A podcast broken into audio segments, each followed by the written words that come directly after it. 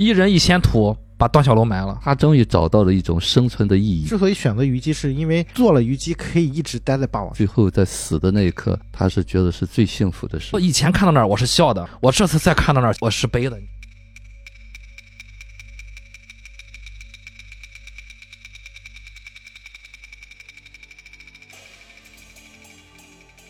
明影圆桌派，大家好，我是夕阳。我是雨果，没有人是局外人，大家好，我是太平鸟 Chris。哎，好久不见啊！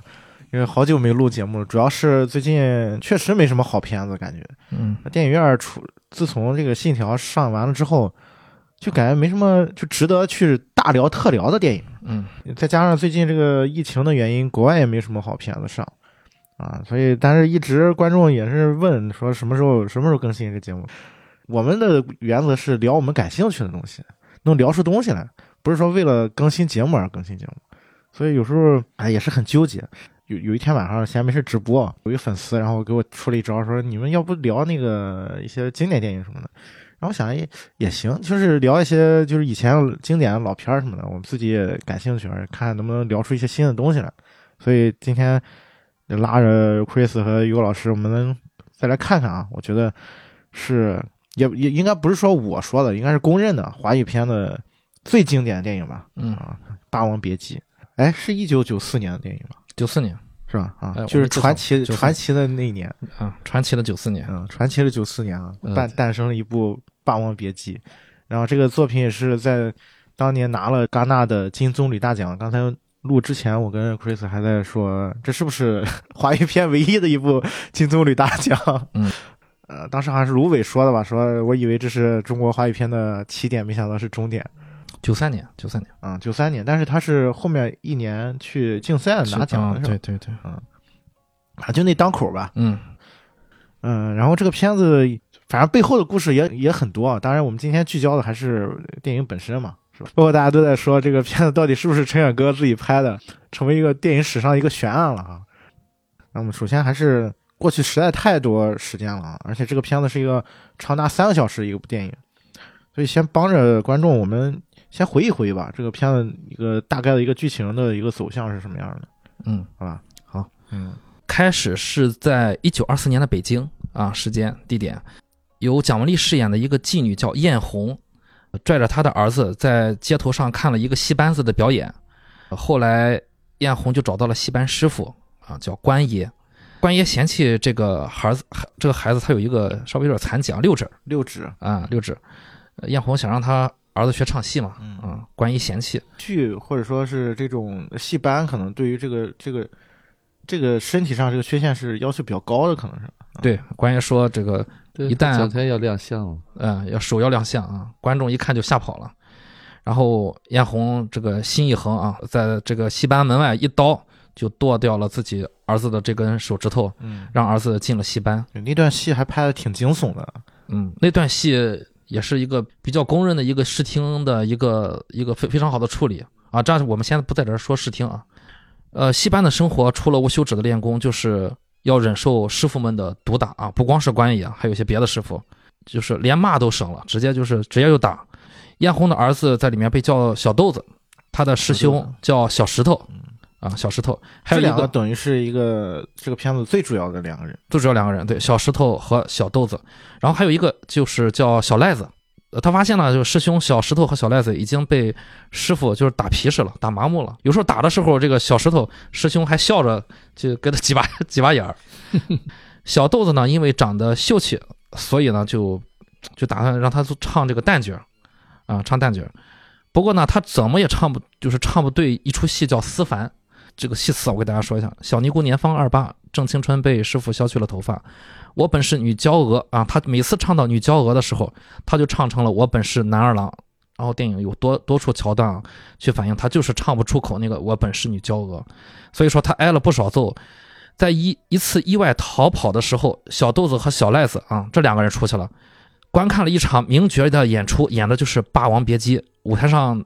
圣诞静默丑给他们留下了巨大的震撼。小豆子决意要好好学戏，成为名角。他拉着小赖子回到了戏班，这次等待他们的是是一顿变本加厉的毒打。小赖子最终选择了上吊自杀。这小孩太害怕了。他可能就看着那个小豆子被打成那样，就快打死了。对，小小豆子是决心了嘛，他横下一条心，我就是挨着这场揍，我就回来好好学戏。但是小赖子是被拉回来的，他看完之后受不了就自杀了。对，我觉得小赖子可能也有点绝望吧，就是他当时，因为他那场戏就是他们出逃的时候看那个《霸王别别姬》，呃，在台上演的时候，他俩都哭了嘛。对，那小赖子还在说说，我要成上这样的角，我得挨多少打？我觉得是小赖子，他有个经典的台词，就是他们怎么他哭着说了，一把鼻涕一把泪啊，他们怎么成的角儿，这得挨多少打啊？嗯嗯，他可能是觉得自己挨多少打都是 都成不了角儿，可能这些小孩儿是，是绝望的。嗯，对所以最后选择了这个自杀的一个结局吧。嗯，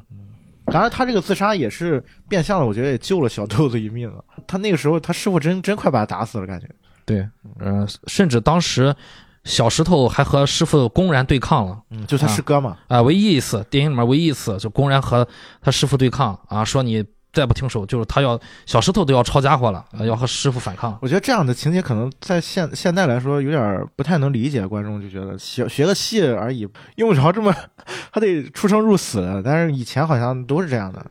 对他有一个师傅有一句也有一句经典台词，到处都是经典台词，嗯就是说要想人前显贵，必然人后受罪，嗯，是吧？是这样的台词嗯啊，就是告幕后幕后受罪，啊告诫这这帮小孩们啊，我打你们。对我打你们是为了你们好 啊！这老生常谈了，我们继续说啊，呃在一次为老太监张公公祝寿表演上，小豆子在呃师哥小石头疯狂的举动下，终于唱出了那句女娇娥。也唱出了名堂啊！这个疯狂举动就是他拿了一个呃烟袋、烟斗、烟斗嗯，啊，因为他唱错了嘛。然后那个那爷选孩子们的那个那爷，就是戏班的呃不是剧院的老板，剧院老板哎，本来过来挑孩子嘛，去跟张公公演戏，是一个机会，一个很重要的机会。结果他又唱成了女娇娥，呃，那个男二郎。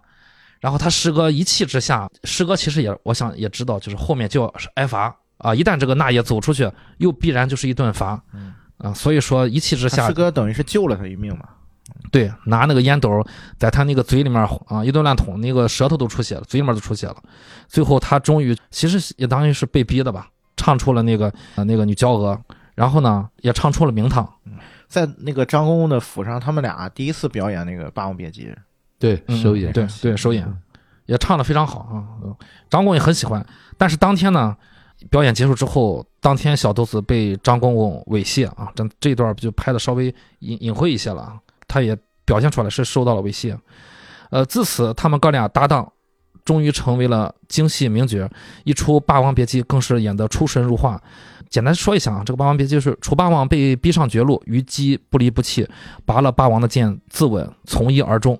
小豆子有了艺名叫程蝶衣，小石头有了艺名叫段小楼。呃，小豆子就是程蝶衣，就是张国荣演的；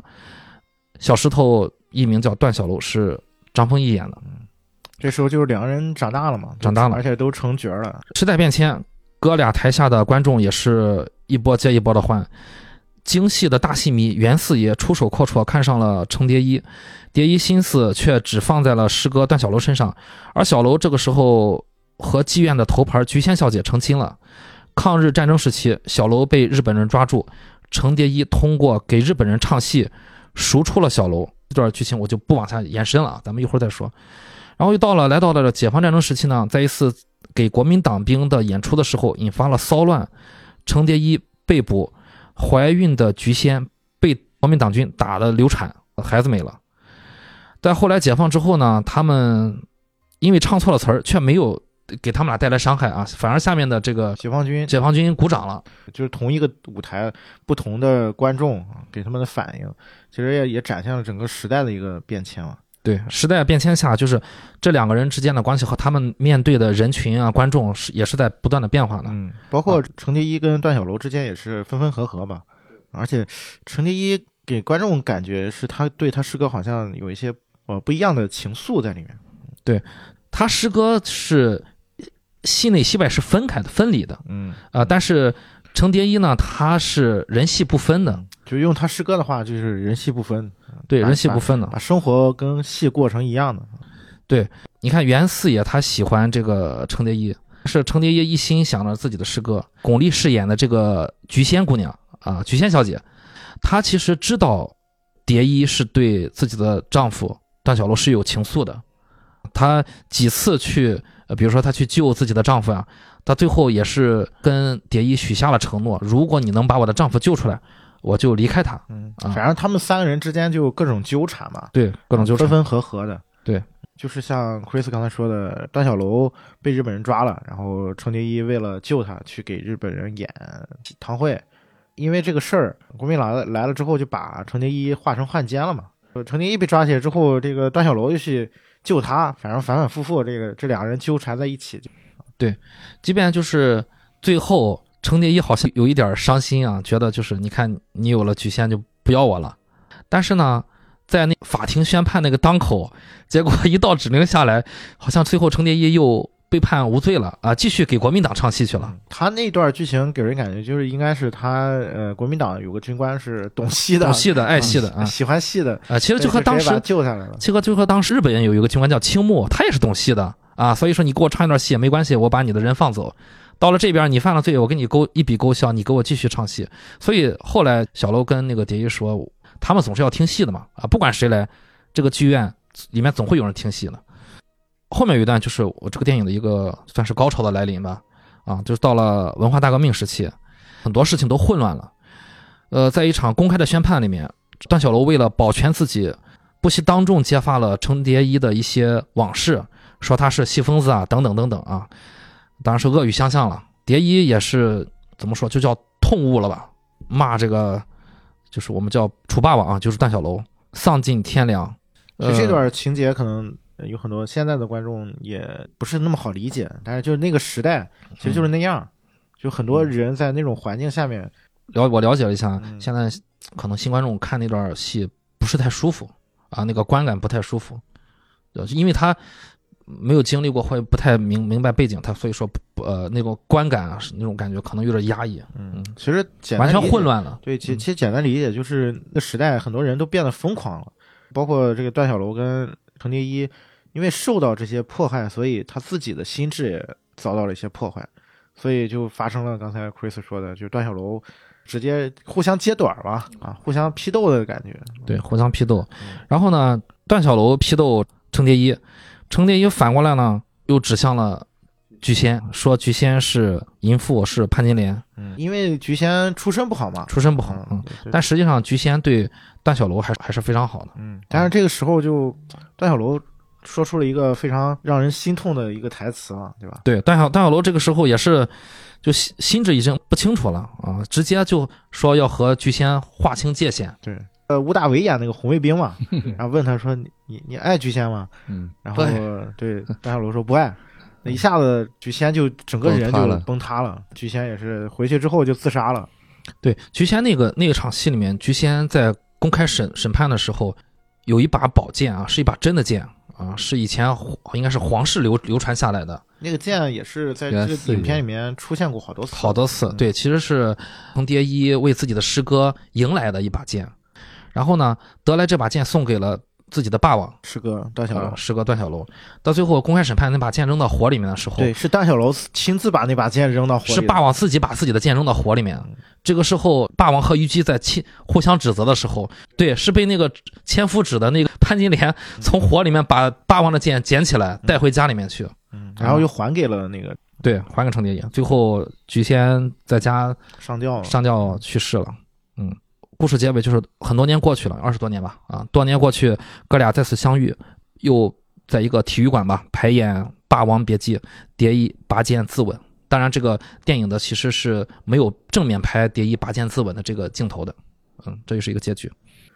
大概的剧情是这样，但是里面有很多很多的细节。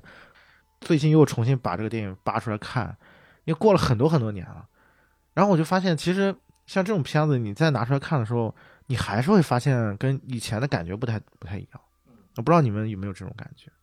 啊，看了一遍的感觉就是从头含着泪吧，啊就是他很多的东西，可能你们年轻一点儿，可能对那个年代的理解可能还不是那么深。虽然我没有，我那会儿很小嘛，文革期间就是五六岁的时候，但是呢，就经常会有些，呃比方接家人啊、邻居啊会有这种经历，所以说也能够理解当时的那种心境吧。啊。其实他这个电影好就好在就是年代带着历史事件，带着人物的命运，就是他很多的情感就在这个历史事件当中。他当兵大概跨了五十年吧，嗯，差不多。对，就感觉和活着也有点像哈。嗯，对嗯，因为而且这两个电影嗯几几乎是同一个班底，嗯，而且是同几乎就是前后脚。啊，因为那个活着晚吗？《霸王别姬》是头一年拿了金棕榈，啊活着是第二年拿了那个评审团，啊！然后葛优还拿了影帝嘛，啊，对，我觉得这个部电影葛优也演的很不错。嗯呃嗯，呃，反正这个电影对嗯对几乎是集合了，因为《霸王别姬》等于是集合了内地还有港台两岸三地的这个最顶尖的一个阵容吧，当当年的啊，就不光是说当年了，这套阵容拿到现在也是最顶尖的。嗯，它的剧情安排、拍摄手法，包括视听语言都是非常高级的。不光是我觉得张国荣是，就很难用一个词去概括他在这个电影里面的发挥，风华绝代吧。啊，虽然风华绝代有时候感觉像是描述呃女性啊，但是我没有别的意思。我我觉得张国荣真是百年难遇吧，我觉得。对我，其实我想说的是陈凯歌导演，《风华绝代》送给张国荣，也送送给凯歌导演。对，就是就像张艺谋拍出过《活着》，然后凯歌导演能拍出《霸王别姬》的话，有未来不停有新的影迷可以用我们现在话说，就是 respect，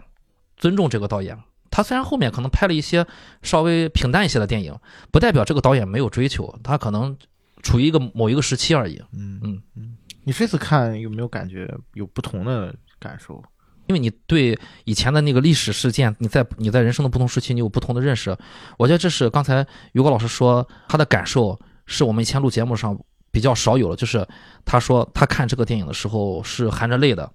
啊，是全程含着对含含着泪的。这就是为什么，因为我以前看这个电影是有的时候我是看不懂的，很早以前我是看不太懂的，甚至我是我是觉得有些有些东西我不不太好消化。但是现在在看这个电影，我也有这种感觉，就是好像比以前的泪点要多了，就就是你能感受到这个。再就是在看的时候，发现凯国导演在里面的一些，呃，尤其是视听语言，当然是也有编剧啊，就是他，比如说他的编剧总是领先你一步啊。有没有现在你印象很深的，就是你刚才说的视听语言啊，或者或者是一些细节？哎呀，太多了，真的太多。这次再看真的太多。我给大家举一个最好的例子，其实你也知道，就是那场戏有个很精彩的视视听语言，诸多精彩的桥段的一个啊，大家肯定留意过。妓女艳红把自己的儿子留到了那个呃戏班之后，用一张纸画押，拿那个带着血的手指头断指，断指，嗯用血画了押啊。当然，这个我们可以后后面再聊，他为什么要断这根指啊？他除掉的是什么？画了押之后，母亲从画面里面走掉了。这个时候，就小豆子他儿子回头喊了一声“娘”，这这我这次再看真的是深入我的心里面。就那个孩子最后一次看到自己的母亲，那个母亲走的时候，那一瞬间。这个时候呢，随着他那个一声“娘”，这个石头那个镜头一转，从那个屋里面一下转屋外屋外，对，也就前后不到半秒钟的时间，他娘就已经在画面里面没了。这时候屋外是什么呢？屋外屋外没有娘的背影，屋外是漫天的大雪，就大是雪纷飞。，对，本来是没有下雪的，这个时候漫天的大雪，我觉得是凯歌导演一个视听语言一个极极致的一个一个他厉害的地方啊，就是对艺术追求。其实我再看着，我发现原来门外两侧全都站着戏班的小小弟子，他当时那个窗户纸是透明的嘛，相当于是你能看到小孩的头，哎，都在那个窗户纸上。这时候你想啊，那些小孩子们都是没有娘的。就是，但我这是我自己理解的啊。那小孩子们都是看到了小豆子的娘，他远去了，他跑出去了。那娘她走的时候，不管她是俊，她也是一个母亲，她一定是很痛心的。她为了让自己孩子有口饭吃，切掉一个孩子的指头，然后狠下心，然后跑出去了。然后后面，我相信就是站在门外的两侧的那些小孩们都看到了他母亲离去，只剩下漫天北京漫天的大雪，就是那种，呃，视听语言是你能一生都能记住那些镜头。对，这种其实大家回去看有非常非常多。我突然在想，就这种镜头，就现在的电影很就很少了。对，很少了。现在现在会想，其实有就是那个问题，就我们说普通普通观众会想娘呢，对他不说娘呢，娘跑出去半秒，然后这个镜头又没有切换，转过来娘就没了，这不可能啊！这就是电影嘛，对吧？这个视听语言，如果按照现在这个逻辑，你得让观众看清楚，看清楚娘的背影喊喊一句娘，然后转过去娘的背影，然后娘再回头再看一眼，嗯这个就对对对没法没法玩了。嗯对，这时候你你想，凯歌导演想的是什么？就是娘可能已经化作漫天的飞雪，那个飞雪就是每一个孩子内心中那个心境。而且我觉得这是一种特别诗意或者说特别写意的一种表达。对对，这个时候你才知道为什么导演要选择在一个冬季来去描述这个故事的开始啊，它一切都有伏笔。嗯啊，而且他把那个旧时代的那种啊饿死浮漂的那种感觉也拍出来了。对对，就是每个人的那种命运其实都不掌握在自己手里面啊。包括那个他娘带着那个小豆子去砍他那六指的时候也是这样，孩子也是很无奈的，他也不知道他的未来会是什么样子啊，只能听从他他娘的这个安排。包括他娘其实也是很无奈的，在那个时代他自己可能都 都养活不了自己。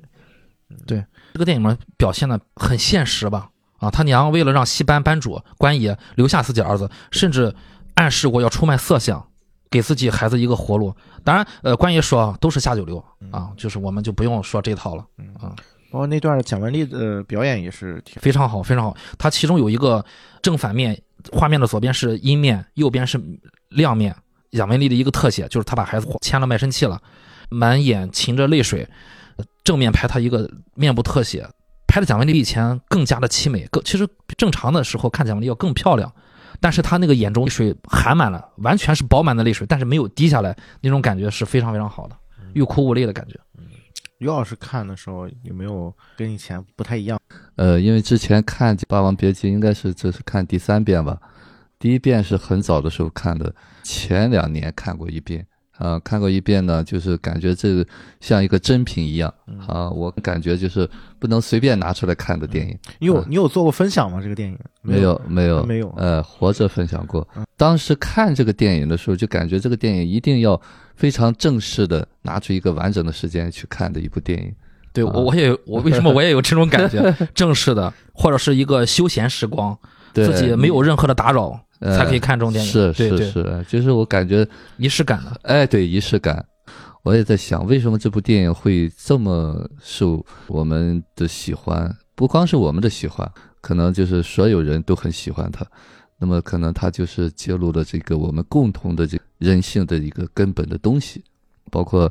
刚才说的这这个娘啊，就那一声娘，我记得当时可能你们没有注意锣鼓点儿敲的那个京剧那个音乐配的京胡的撕裂的那种声音。每一个点，不管影视还是表演，还是配乐啊，各方面它都恰到好处。包括《霸王别姬》这出戏啊，其实在京剧里边也是，应该是梅兰芳的一个名剧吧？陈砚秋还是梅兰芳的？应该是梅兰芳的。然后呢，他们这个戏也是，因为我父亲喜欢京剧嘛，啊，就本身这个剧《霸王别姬》，其实这个故事就被演绎了嘛，京剧把它升华了。编剧也很巧妙，就把它结合到现实的当中。对，其实有点类似于戏中戏的感觉。对啊，嗯，因为《霸霸王别姬》本身它这个故事，大家想想它讲的是一个什么样的故事，对吧？对啊，西蜀霸王在自己的理想破灭之后啊，在这个乌江准备自刎，然后跟他的这个一生所爱，然后诀别别。虞姬说：“你死，我那我也不能活。”说我那我先死。对，其实他那个预期是带着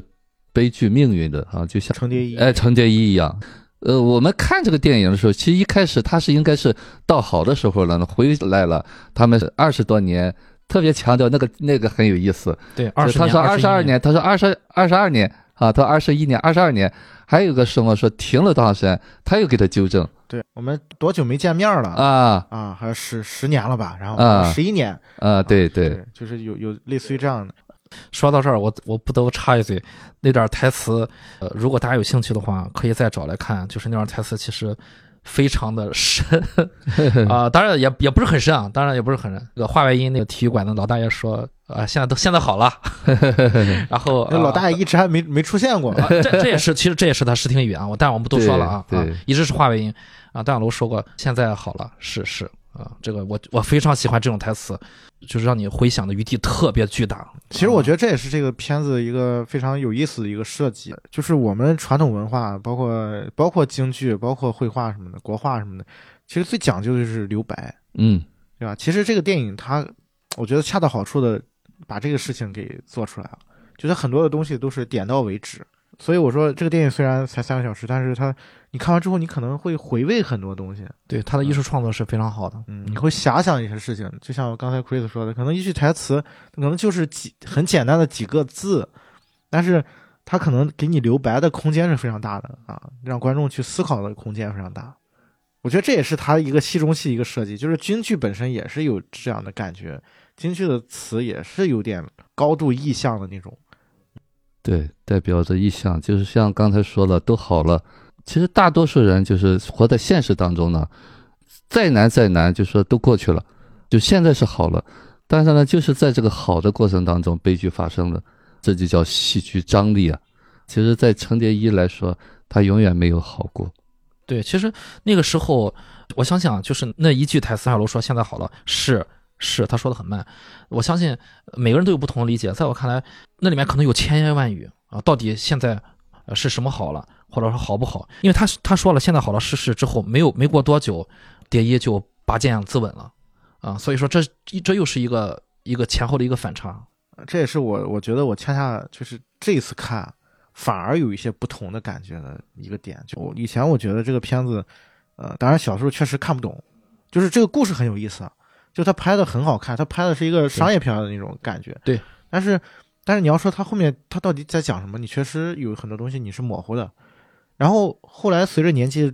增长，也是觉得程蝶衣这个人人物身上悲剧太多了。他从一开始就注定了，因为他是跟虞姬是映射的，有映照的。他本来不是演虞姬，他本来就是虞姬，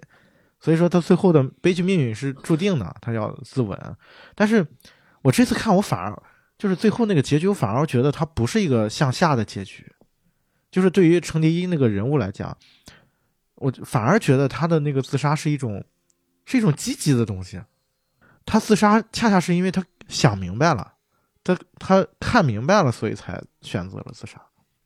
因为他最后一句台词是前半段一直在纠结那个问题，就是我本是男儿郎，又不是女娇娥啊，然后一直唱错嘛。然后最后是他自己又唱出那个我本是男儿郎，又不是女娇娥。然后他师哥说错了，又错了，但他师哥是笑着说的。嗯。然后大家可以注意，就是当时导演转过去给程蝶衣那个特写，我感觉从他脸上看到了一丝领悟和怅然。其实有一些明白了，就是在生命最后一刻知道自己是什么样一个人，就是他接受了自己的那一部分的东西，所以他才选择了。我觉得我的自杀的命运是我可以接受的，是我这边看完之后觉得，可能这个人物身上反而是有一些积极的东西。嗯，我可能这个点是跟我就是我们现在的心境可能有关系，就是因为就程蝶衣给我感觉他是一个什么？他是一个什么样的人？他是一个理想主义者。就他一直在坚守着自己的，你说他偏执也好，但是你，但是从另外一个角度，他其实也是在坚守着自己的那他所热爱的东西，包括戏剧啊，包括他诗歌啊，他心中所想所爱的东西，一直没有放弃掉他这个东西。OK，其实在这里面，这个程蝶衣啊，就是有这个抑郁性格在里面的啊。那抑郁症啊，就是我们在讲。就是真正那种严重的抑郁症啊，就是最后在死的那一刻，他是觉得是最幸福的时候，啊，他觉得这个苦难终于可以结束了。所以在某种意义上讲，就是说他们来说是来说他是解脱的一个过程。那么可能我们觉得，因为我们热爱生活嘛，我们会觉得每天都过得很美好。但是对于他来说呢，每天活着就是煎熬。那么在这个早年的这个和这个段小楼的关系里面。他一直在要一个东西，他是不服这个命运的啊！但是呢，最终呢，就是那一刻我也放下了。对，那一刻他就是你说的那种接受了自己，就是他那个表情是非常淡然的啊，也是经过他一开始的那种理想化啊，就是我们说说是戏痴，我记得那个。段小楼在讲，他是戏痴戏戏疯子啊，对，疯魔不成活。哎，对，就一直在说这句话。包括我们从心理角度上来讲，那么这个理想化的东西呢，就是他一直固化在早年的那个小孩的一个状态里面，就是那种执着劲儿。那么最后那一刻呢，感觉到他终于长大了，长大了也接受了命运了。那么他也知道他已经圆满了，再争取也没有什么东西了。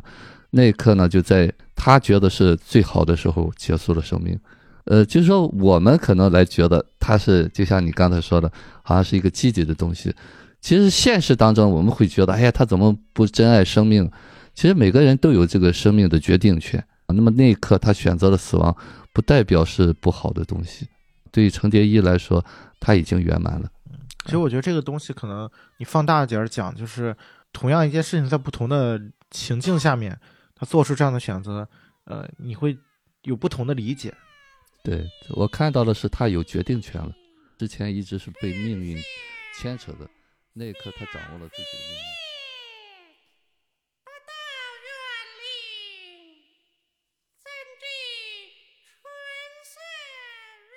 既然说到这个地方，我们就呃结合《霸王别姬》这几个人物吧，来聊一聊他电影背后他到底在讲些什么事情啊。首先还是就是我们刚才一直在说程蝶衣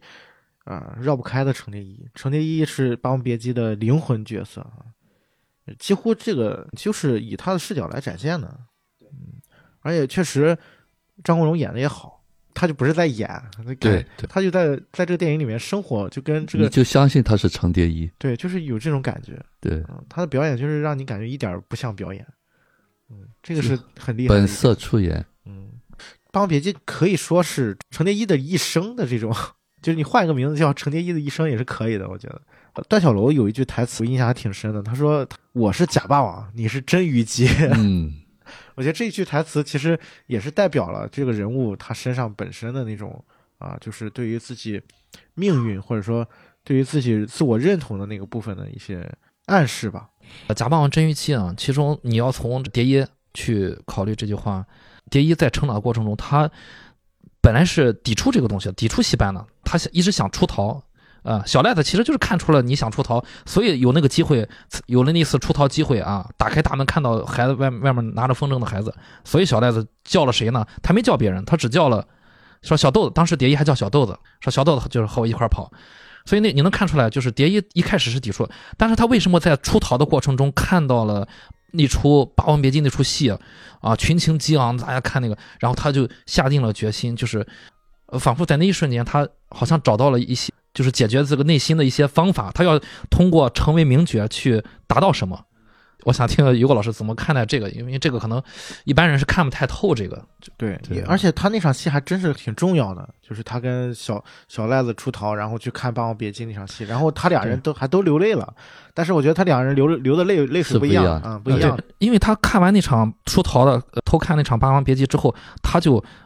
回到戏院，我宁肯。挨打往死里打，我也挨挨了之后呢，我一辈子都好像都在践行我当时的那个决定，我就决定我要演好戏，我要成名角，然后我就要做真虞姬啊，就是假霸王真虞姬，这这句话就这么来的。所以不知道就于果老师怎么看？其实其实如果说结合这个心理学讲的话，就是那一刻呢，脚本形成的一个时刻，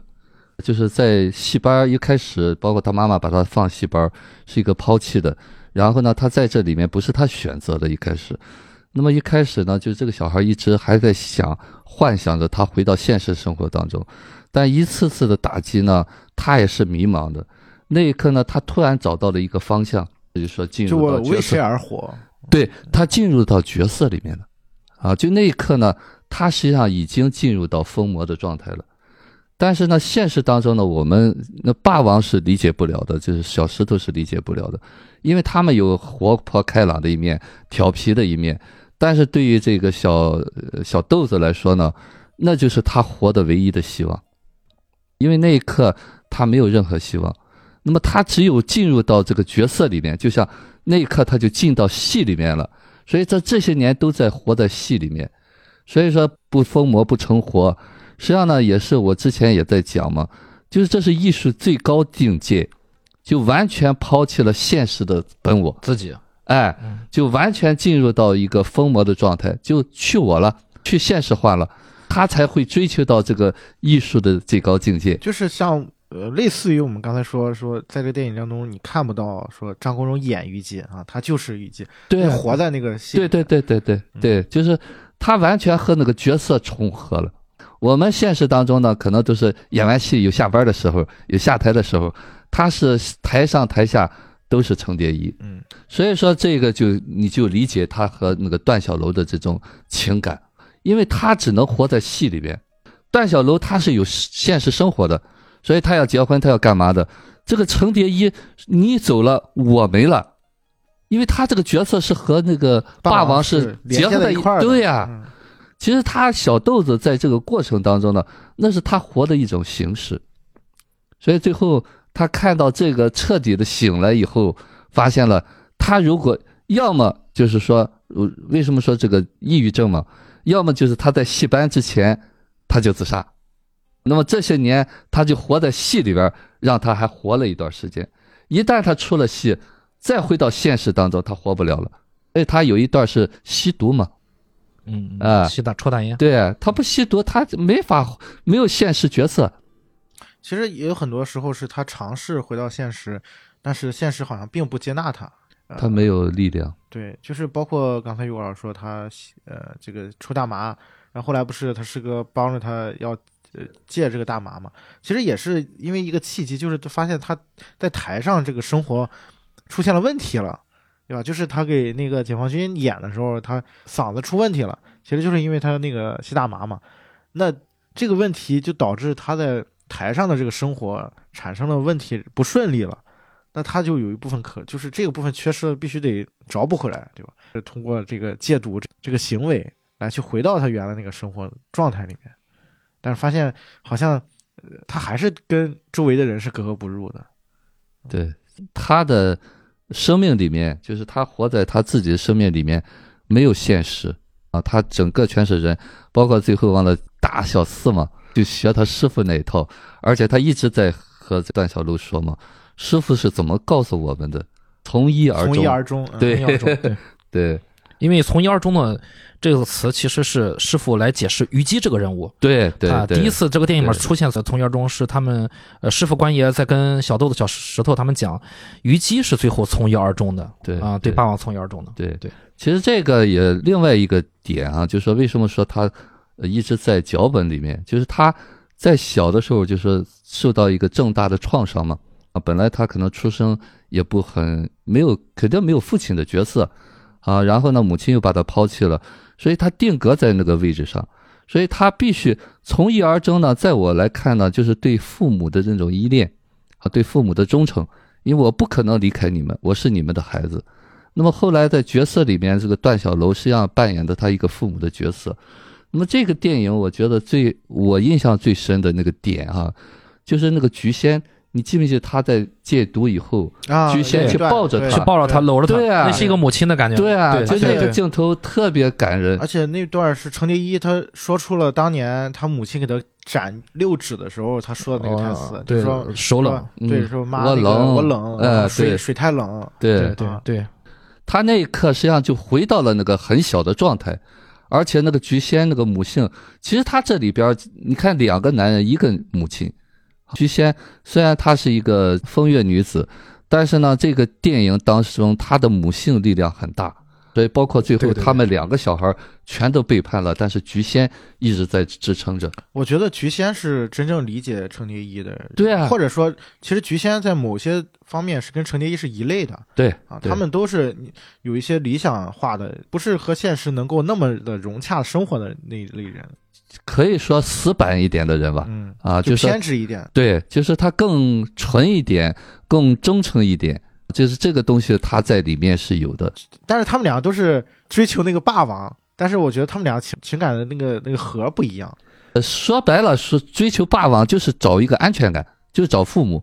那么霸王给了他一种稳定感嘛，啊，包括一开始的那种霸气的那些行为，让他终于就好像那个漂浮的东西一样。其实程蝶衣也是这样，就小豆子，就是小石头开始是罩着他的，让他在那个很卑微的一个状态。如果我们设想一下，如果这个剧团里头没有小豆子，他可能就自杀了。哎，没有小石头的话，小豆子肯定熬不下来。呃，对，我觉得这个点可能他是跟小赖子，小赖子其实是反映出另外一层的对对对小豆子的那种选择。是啊，呃，要不就赖赖皮皮的活着，假装什么你都没有。但小豆子他很真实，他知道这个东西。他后来找到了这个程蝶衣的这个角色，就找到了这个戏的这个精髓的时候，他才觉得活的还有意义，就是他活在戏里边了。所以这些年都在戏里面。那么最后经过了这么多这么多的波折以后，那么他们说这个好日子来了，对他来说好日子已经到了啊，那就是离开这个世界。嗯，说到这儿，我就想起来，还是回到嗯、他们看到第一次看《霸王别姬》那那场戏的时候，小豆子说说看到那场戏，就像于果老师说，他决定了他的他的想法是这个万众瞩目、被人欢呼、被人爱的感觉非常的好，我可以被呵护的感觉。对我可以永远活在这种感觉里面。对，对那我要我就要为之努力。那后面我回去挨打都没有关系了，总比我现在我现在这种感觉要好啊！我可以用这感觉去代替这种感觉。但是你看当时那个小赖子他说，他们是怎么成的结儿啊？这得挨多少打呀？我觉得小赖子这个好像是一个。那个时候，那个年代，一个正常孩子得出的一个结论。为什么我说是一个那个年代正常？因为他把这个 看到一个巨大光环，他换算成打多少板子，对，嗯 这个当时我我在我觉我很好。嗯我每次看到那儿，就是我以前看到那儿我是笑的，我这次再看到那儿我是悲的。你对我是感受到了，真的是这些孩子真的是，就是被那个戏班那个体体制放地上摩擦摩擦的死去活来了。这就是为什么他三番屡次他知道出去还是要回来的，回来就是挨打，他为什么还要出去呢？对吧？街头表演他要跑，后来他要还是要跑，知道就是我在这里面没有什么盼头，啊、就反正就是就是打嘛。嗯，其实那段台词特别有意思一个点是，一开始是小赖子站在小豆子的身上，然后在看那个戏，然后他哗哗的在流眼泪，说：“哎呀，这个得挨多少打啊，然后才能成这个角儿。”然后后来变成小豆子站在他肩膀上看的时候，你会发现他们两个人表情也完全不同。小豆子其实他表现出一种近乎于崇拜或者是狂热的那种感觉，然后掉下了眼泪。好像尿裤子了。对，小赖子那个台词特别有意思，说你咋还还尿了？很有意思，因为这句台词出现过好几次在电影当中。为什么小赖子会说你你咋尿了？因为刚一出逃的时候，小豆子就说我想尿尿，嗯，然后但是小赖子说你不能尿在大街上。然后后来他去被那个公公抓走的时候，他他也面是想尿，对，他也说我想撒尿。其实我觉得这个是一种从编剧的角度去解读的话，它其实是代表了这个他对于这呃就是小豆子本身的那种失控的感觉。失禁嘛，对于人来讲就是失去了对自己生活的那种控制。我觉得就是有这这样一层含义在这里面。所以就像于果老师说的特别对，就是他其实一直渴望能够掌控一部分。就是怎么能够掌控一这这这一部分？应该我们刚才在聊，包括 Chris 在说那个剧情的时候，也在这个电影一开始展现就是各种无力，各种被命运裹挟。就小豆子一开始被他妈妈抱着，然后到这个地方拜师，强拿着他的手去签字画押，然后包括拿着他的手去切他那个六指，那所有的一切都是他无法控制的，就是人生时时刻刻处在一个失控的一个状态里面。我觉得从这个点上来讲，他们两个去看《霸王别姬》那场戏，其实我觉得他是看到了霸王那个感觉。从这个角度来讲的话，其实他渴望有一个霸王，就是去保护我也好，还是给我生活的一种，呃，我觉得我的生活有可以选择了啊，就是有这样一层意思在。因为后来后来他们两个人又回到戏班的时候，路上小赖子说一句话，说。你就是离不开小石头，我觉得那个那句台词绝对不是故随意设计的，那肯定是跟前面是有关系的，可能也是在暗示这一层的关系在这里面。嗯，我是这么理解哈，就是说，其实他最早是他们跑的过程当中，是那爷在那个台子上请那个角儿，很多人啊就追星嘛，嗯，啊，就他哎觉得很奇怪，就跟着进去了。进去了以后，又看到了这个角在台上的这个风光，那里边既有霸王，也有蝶衣。对于小孩来说呢，就是他一直希望父母需要他，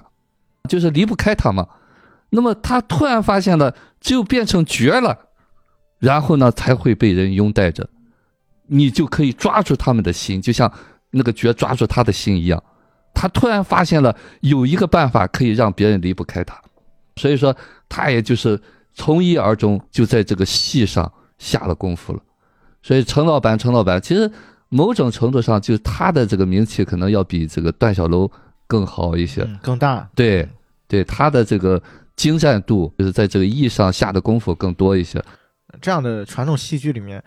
呃，旦角其实就是要更容易出彩一些，因为它本身它是一个反串的嘛，对，啊，所以说大家可可能更关注的也会把这个目光更多的会聚焦在这个旦角身上。因为咱过去都说四大名旦，四大名旦，小生啊，或者说老生啊也有，但是没有像旦角这么多名角。在这个过程当中呢，他终于找到了一种生存的意义，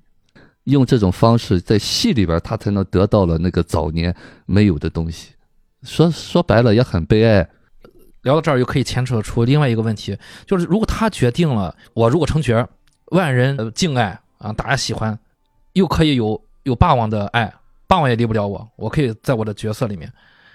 那他既然决决定了如此如此下了决定，回到了戏班，那再往后的话，在戏班练练功的时候，他为什么就是说不出那句“我本是女娇娥，又不是男儿郎”？他为什么就是说不出这句话呢？哎，我觉得这个是另外一层的这个人物身上的另外一个很有意思的话题了。对，如果我们刚才不聊，刚才我们就是按照普通观众的思路走，我们只看，其实我们就可能只看到了他作为一个男孩儿，他是说不出这句话的。但其实我们从他内心剖析，他在说不出这句话之前，他就已经决定了，台上站的这两个人，我必然是我有一个方向。我相信在那在那一瞬间，他就知道自己的方向是呃虞姬了，应该是旦角，对吧？因为他后面练的也是旦角，分配的也是旦角，那他为什么是说不出来的？我相信他说不出来，他也不不一定是故意的啊，他为什么就是说不出来那句话？所以其实这个点，我觉得也是我刚才我也想去讨论、重点去说的这个事情，因为在传统意义上，《霸王别姬》被大家所认可，它是一个就是涉及到同性之恋的一个电影嘛，对吧？包括刚才我其实也想问大家，就是说你到底你们觉得程蝶衣跟段小楼，就是程蝶衣对他的诗歌到底是什么样的情感？就这个很关键。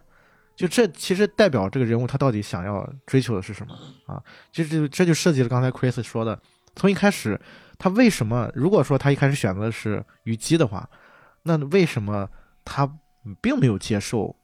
啊他的身份啊？就一直在说我是男二身，嗯，不是女娇娥。呃，而且导演给过多处剧情，就是即便罚他了，罚了当场，罚完了之后再让他说，他还是说男二郎，他还是改不了口女娇娥。嗯，对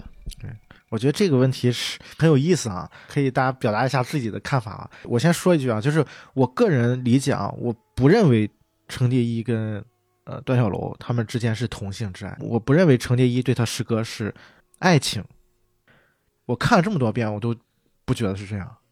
因为我发现很有意思，就是很多人会把《霸王别姬》归在，比如说什么同性恋电影大盘点，都会把这部电影归归到里面去，但是我从来不觉得它是一部跟这个有关系的。我个人理解是，程蝶衣他对于霸王，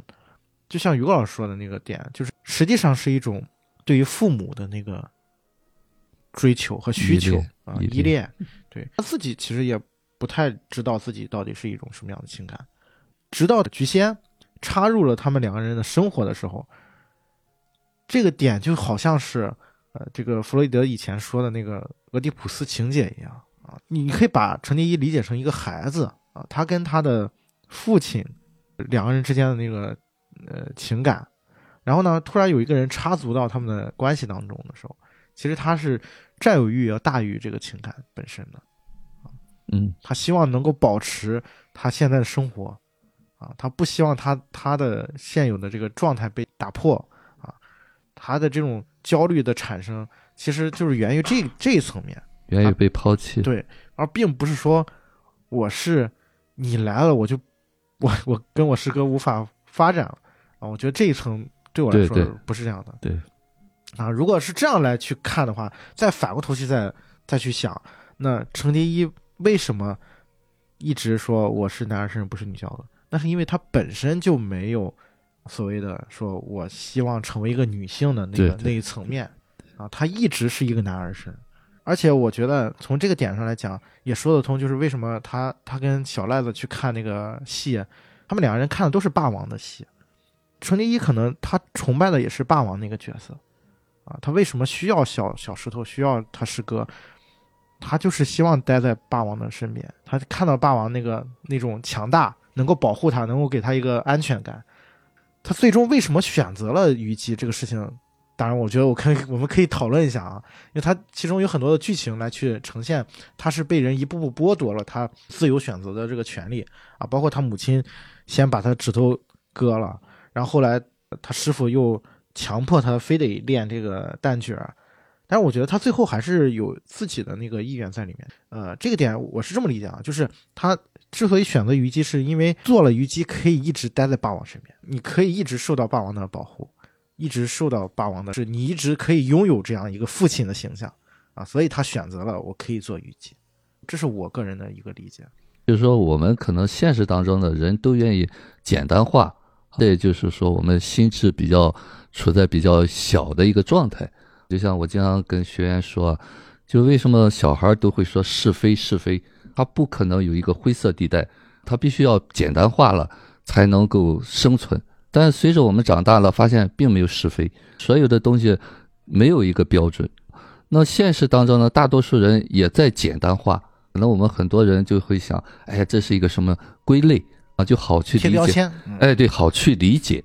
那么，当我们心智到了一定程度的话，才能看到更深层的一些东西。所以，现实当中呢，大家就会归类啊，他是喜欢这个这种，他并不是所谓的那种那种情爱，可能更多的是依恋。我个人感觉更多的是依恋，包括菊仙也是这样。菊仙并没有吃他的醋，他只是感觉就好像把他当小孩一样待他。包括他在就是段小楼要跟菊仙结婚的时候，他那一刻真的他像吃醋了那种感觉，就好像有人要把他的父母夺走了，就一直在说师哥哎，师哥啊，啊，你你不能走，师傅告诉我们要从一而终，就是你不能从这个角色里边出去，就你出去了，我上哪去啊？对啊，就是那一刻，他其实又是一种再次被抛弃的一种感觉，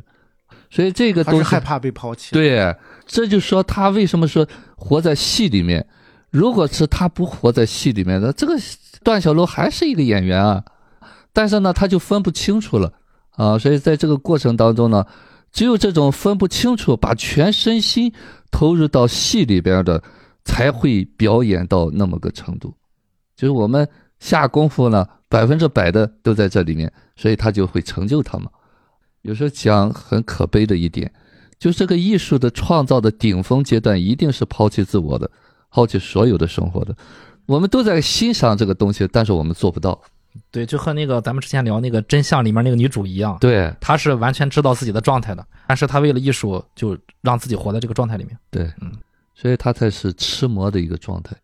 我们内在啊，可能都有这一部分，所以为什么大家会喜欢，就是那种对母亲的依恋，那一个点就会一下子把我们这些东西带出来。不光是这个程蝶衣、段小楼啊，段小楼其实他有很多变通的东西在里面，看似好像这个程蝶衣更坚决一些，呃，那种无畏啊，源于那种就是那种执着，并不是那种真正有担当的那种无畏啊，更多的就是就死本能的驱使吧，啊，就他不怕一切，就那一刻就是上日本的人我也去啊，我只要保住我这个戏，保住我的搭档就可以啊，所以他那一刻并没有太多的顾忌。那么这一点我看到的是他的小孩的那种执着，无畏的那种执着啊，所以说这个戏里边，呃，也可以把我们人性的各个层面都展示出来吧。我觉得这个点它是也是一步步递进的吧。最早是他母亲把他那个六指给斩断了，我看到也很多人说这是一种意象上的一种阉割嘛，啊，也对，从某种意义上是他的性别这个角色的啊一部分被阉割掉了，就是他作为一个完整的人的一部分缺失了啊。然后后来也发生了练戏的时候，有一场戏也是印象挺深的，就是他也在说这个我我本是男儿郎又不是女娇娥的时候，然后被他那个师傅罚嘛，然后一直在打他那个手嘛，那手是伤得很严重。然后他师哥说，就是他师哥给他洗澡，然后师哥说你你别把这手蘸水，蘸水，蘸水你就这手就废了，你就唱不了戏了。听到这个台词，立马他就把那手放到热水里面去了。那个也有点断手的意味啊，也是一种就是再次把他身上一部分给阉割掉了，或者说把他身他身上一部分就失去了。其实我觉得最重点的是，为什么说他一步一步递进呢？就是他为什么最终接受了他那个虞姬那个角色，就是最后是他师哥在他念错台词的时候，然后拿了一个烟斗，然后在他嘴里面捅啊捅捅捅。我觉得这个是最后压倒了他的一根稻草，就是他师哥也要他这么做。对对，就是霸王也需要他这么做所以他接受了，就是我得我得这样才行。但是并不是他真正的他自己认同了这个事情，而是他觉得只有这样我才能够生存下去，我才能够待在霸王的身。对，刚才在说到就是我是男二郎，不是女娇娥啊。首先就是他出生的时候，他的这种性别认同没有什么问题啊。那么刚才说到这个断指啊，其实这个断指呢，就是我们就是一个重大创伤。啊，重大创伤呢就会一下子这个指头断了以后，就把它固化在那个小孩状态。啊，在很小的时候是没有性别的，所以男这个创伤，欢而且就是一直没解决。对嗯，就男欢女爱，就是他必须成熟了以后才会有男欢女爱，就是他一直停留在那个小孩对父母的依恋状态，所以说他这个东西，就我们说童子嘛，其中有一段我不知道你们注不注意，就是那个袁四爷就说嘛，男女同身嘛，啊，他说菩萨那个啊，啊，雌雌雄同体，嗯，观世音菩萨，哎，对，就是这是就是那个很原始的那种东西，就是这也是我们人在分化之前的那种精髓的东西在那儿。啊，所以说他从各种心理的角度上，他是固化在那个地方，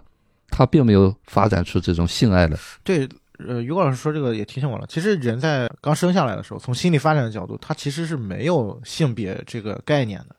啊，并不是一开始就是性心理是随着长大、青春期的觉醒，包括性期的发育以后才会有的，所以说他停在那个阶段儿。所谓的那个，就是说他为什么要说我是男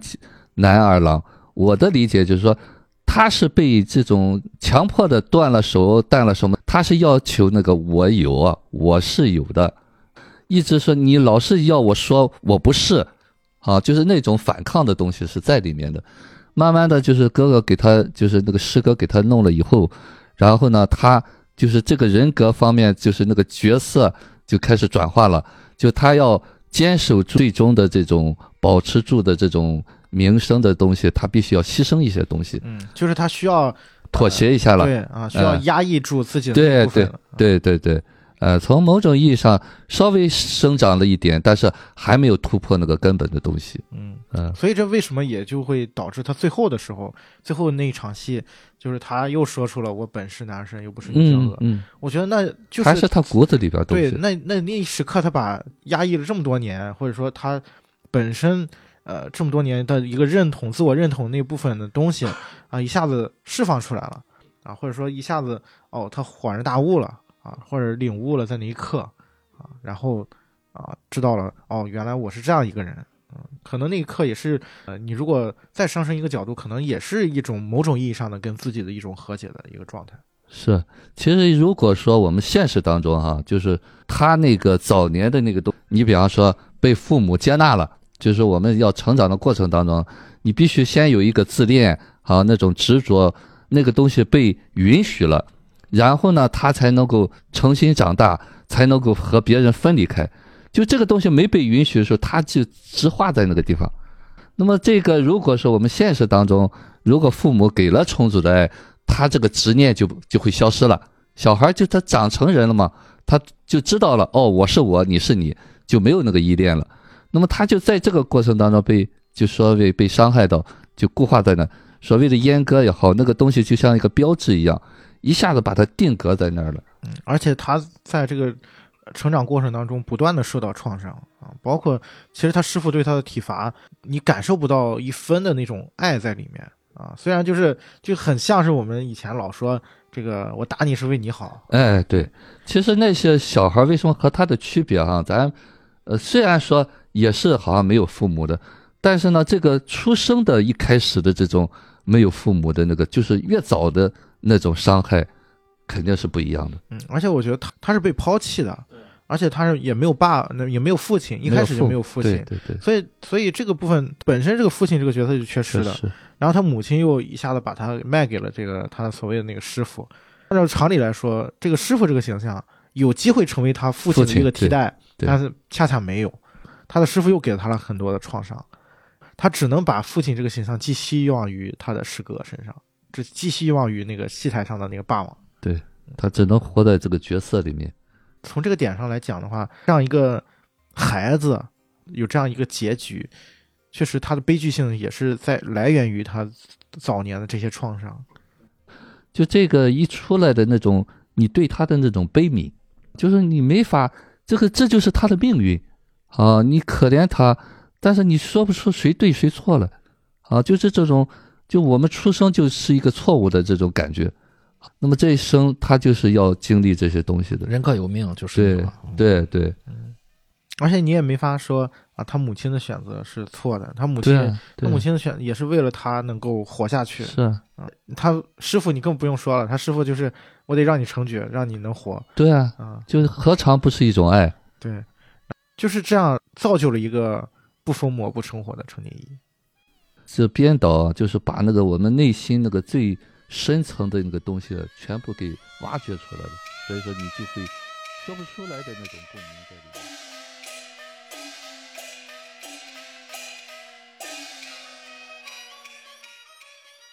说完这个程蝶衣，我们再看看反面的这个段小楼啊，我觉得这个人物也很有意思，真的特别有意思。一开始看的时候，我会觉得他确实很像是那个台上的那个霸王啊，就是包括他对于他师弟的那份呵护。呃，我记得一上来就是在讲他是怎么解决这个危机的，就是他们在戏班在呃街上演的时候，其实是演砸了，那小赖子演砸了想跑，然后他师哥呃看我的绝活，然后 然后拿起一块石头，力挽狂澜朝自己头上一砸。这个这个场景在之后也不断的出现嘛啊，包括他好几次去救这个小豆子啊，包括他救这个菊仙啊那几场戏，你能感觉这个人哎确实有点那种英雄的感觉潇洒。啊，嗯。男子汉的感觉啊，对，那个时候你会觉得，哎，他好像是有一霸王的影子。嗯嗯，对对，确实有那个霸王的感觉在里面，但是越越往后看，越感觉好像不太对头儿哈、啊，尤其是到了最后的解放了以后，啊，然后几场戏，这个一开始是他们呃戏园子里面好像是开那种分享会，啊，就是一开始是那个程蝶衣说了一些不太好的话，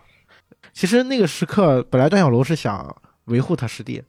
结果这个时候菊仙出现了，菊仙菊仙外面下雨了，拿伞，天了，啊，变天了，啊，其实就给他一个暗示啊，不要乱说话。在那之前，不同的历史时段，菊仙也是不同的出现过几次去去介介入到小楼和程蝶衣的工作关系当中。他也屡次跟那个小楼说：“你就是让你这个师呃师弟带坏了，蝶衣给给弄垮了。每你每次倒霉都是倒霉在你师弟手里面，你离他远远的，你就保你太平。所以说那次菊仙他也认识到，因为之前那个袁四爷已经被枪毙了，啊，他们可把他们吓坏了。所以说那个时候菊仙就。他就在旁边站着，拿着把伞，随时准备走伞。对嗯对，哎，那个，所以那个时候他一看他师弟，哎，蝶衣说说，其实我觉得那个时候，呃，菊仙是把蝶衣当自己人的，对啊，那你因为他是自己人，就我可以容忍你这么干啊、但是呢，我也要给我自己的自己人提个醒，对吧？就是你要帮他往回扯扯。啊，所以她就站出来送伞提醒，给她的丈夫就是小楼暗示，你要把他往回扯一扯，因为毕竟在座的还有很多是吧？你那个重要人物啊什么的。对，Chris 说的也提醒我了，那个袁四爷的死确实是一个转折点，对，就是把大家吓死了。对一下子好像段小楼从原来那个很很高大的那个霸王形象，对还要落下来了。对对，因为他们看过那个起起伏伏，小楼他一直觉得，不管哪朝哪代换谁来，都是要看戏的嘛。看哎，看戏我们就给唱嘛。对然后这个时候他们突然发现不是这样的了，对，嗯，对，不光不同了，嗯不不光是要看戏的吧，你你要是弄看谁看戏，对啊，你要是走不对啊，你可能要出问题的。对啊，然后后来就发生了小四的背叛。这个咱们介绍一下小四吧，因为我刚才串剧情没有说过小四。啊对啊，小四是蝶衣捡的一个孩子，嗯，对吧对，呃，是在他被那个公公性侵的那个晚上回戏班的时候，然后在路上捡了一个孩子。嗯，对，关爷当时说人各有命，让嗯啊就让他自生自灭吧，啊对对管不了那么多嗯。但是蝶衣坚持啊，对，嗯蝶衣坚持把他把他把那个孩子抱回来了。其实那个情节确实也我印象还挺深的。当时把这个孩子抱回来之后，然后所有人都在围着那个孩子嘛，所有小孩啊，嗯所有小孩嗯只有蝶衣在旁边，就是感觉泪流满面的。其实我觉得他可能也在那个孩子身上看到了自己啊，对对对，呃，这个孩子以后的命运也不可能多好，可能就是也是跟自己差一样的，就是这种宿命感的一种绝望的那种悲观的一种东西在里面。但是他还是救了那个孩子，然后这个孩子长大之后，是被他视为徒弟了啊，被他视为徒弟，然后一直跟他学戏什么的。嗯，取名叫小四，对，取名叫小四。但是这个人呢，就是而且小四不知道自己是被谁捡回来的，对一开始不知道的，对，他是不知道，小四并不知道自己是被像后面也没也不知道哎小四呃一直瞒着小四，并没有告诉他，其实小四就是被自己的师傅蝶衣捡回来的。嗯嗯，对。对，其实相当于其中让小四隐去了自己的救命恩人是谁嗯。这一层啊，但是咱们观众们知道的，对啊，只有观众知道，对。嗯蝶衣也知道，嗯，但是我估计他可能是一直都没有说，对都一直都没有说嗯啊。嗯，然后直他到只是他的师傅教他嘛。嗯，对对，然后我我觉得就是蝶衣他的内心啊，他我觉得他有点害怕让小四知道你是我捡的，我我我不知道为什么，我就有这种感觉。如果你说你是我捡的，那我就要负父母的责任，啊，但我负不了这个责，但我我没有那些东西要负给你责任，我承担不起我我对我做不了这个东西。嗯，他给不了这这份爱在里面，嗯，所以他只能就是对小四的时候，照着他师傅那个样子啊，打打骂，然后说你得成角儿什么什么，对他觉得他走的这条路，这个小四也只能这样活。嗯嗯。后来这个小四等于是跟他师傅也闹掰了嘛，但是这个小四反而成了这个对成这个戏院的红人了，发生了这个电影当中非常重要的一场戏，就他们本来要演《霸王别姬》，啊，结果在临上台的时候，程天一发现另外一个虞姬出现了，就是小四扮的这个角儿，然后小四要代替他，然后成为虞姬，而这个事儿呢，他师哥段小楼恰恰还知道啊，提前就知道，但是没告诉他，上台的时候他才，当时我记得那一幕其实特别的揪心啊，这个本来他师哥说我也不演了，我跟你一块儿走，拉着他师弟。结果这个时候，菊仙姑娘又出现了啊！对，而且这个时候你要走了，确实，你可能后面会出大问就要出大问题了。对，会出嗯大问题。然后这个时候，导演用了一个非常非常，我觉得有点非常残忍的一个设计啊。对，但是那个他运镜啊拍摄是我觉得是非常厉害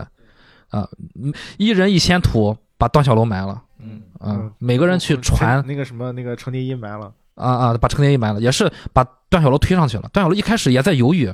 但最后去传那霸王的那个头饰。嗯，一个传一个，一个传一个。对那鼓点在那敲着呢。对，每一个上场的这个配角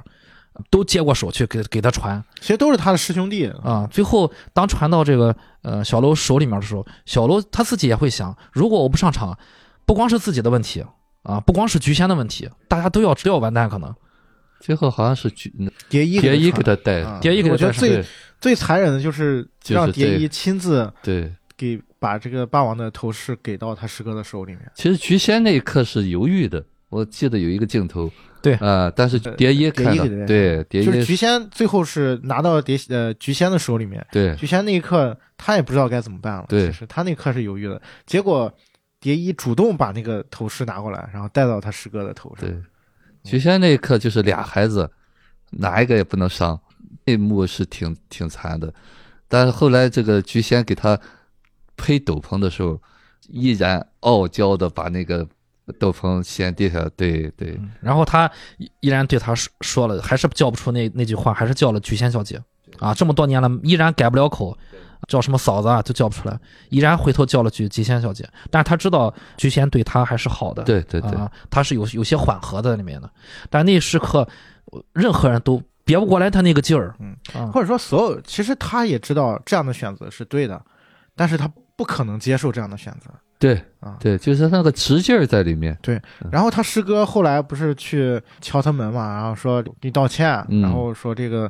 哎，这就是现实，嗯。你，要接受这个现实。我记得程蝶衣说，就是说了那句话嘛，经典台词，说这咱俩就是因为师傅的一句话才成角儿的，从一而终嘛，从一而终，从一而终。对，嗯啊，说从一而终。嗯。然后师哥说那是戏，嗯。那不是人。嗯这这段台词我觉得比较有意思的是，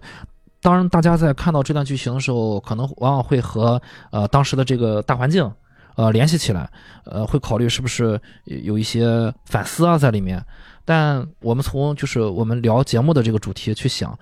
当这个环大环境是这样的时候啊，你你在生活中总会遇到一些你好像是被逼的啊，这个东西总是加在我身上，我就是做不出来。但是我我觉得啊，反而我觉得段小楼适应的还算挺快嗯啊。如果你不适应的挺快的话，那你就无非就是承担所有人的责任，所有人被你连累。嗯，我觉得他适应的还是挺快。他后面去劝蝶衣，当然蝶衣是走，肯定是走不出来。段小楼去劝蝶衣，我觉得那儿现在看来，我我我觉得还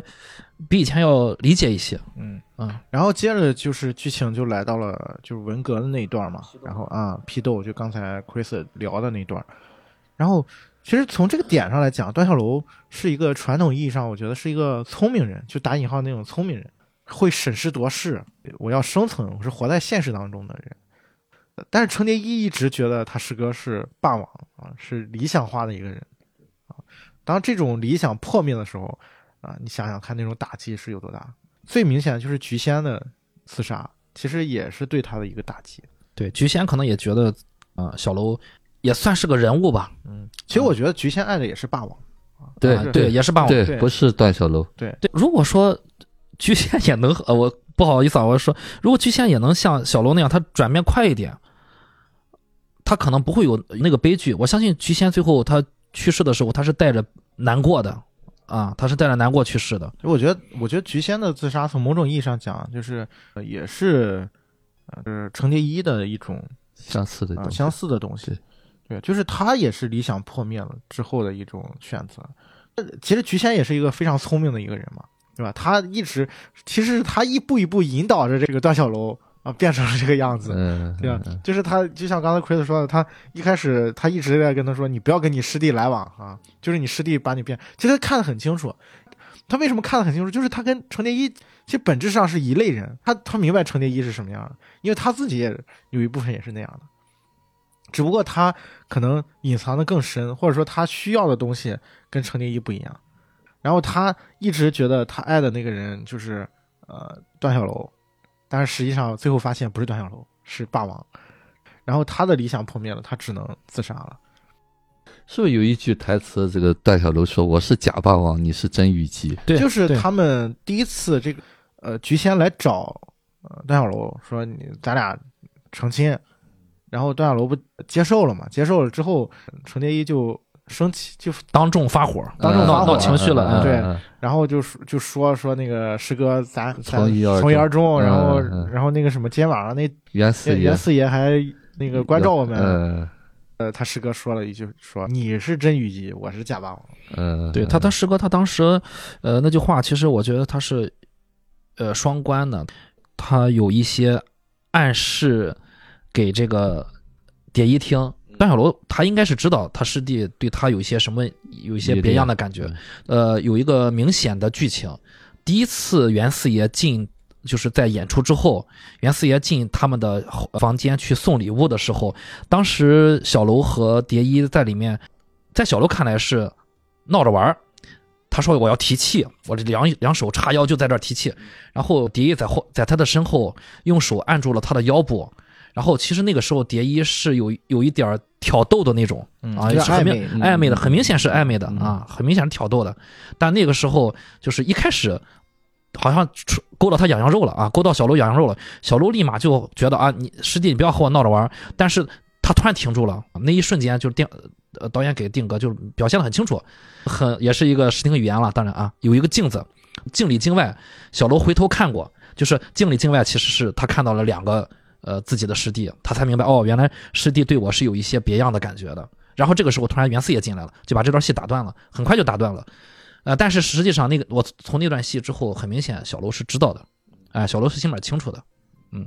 所以他才说我是假，我是假王，你是真虞姬，其实就是暗示，就我知道你心里在想什么嗯啊，那你就去找你的霸王袁四爷去吧，啊，我做不了你的袁四爷。啊，我做不了你的霸王，嗯，他们自己也看不清楚到底自己是什么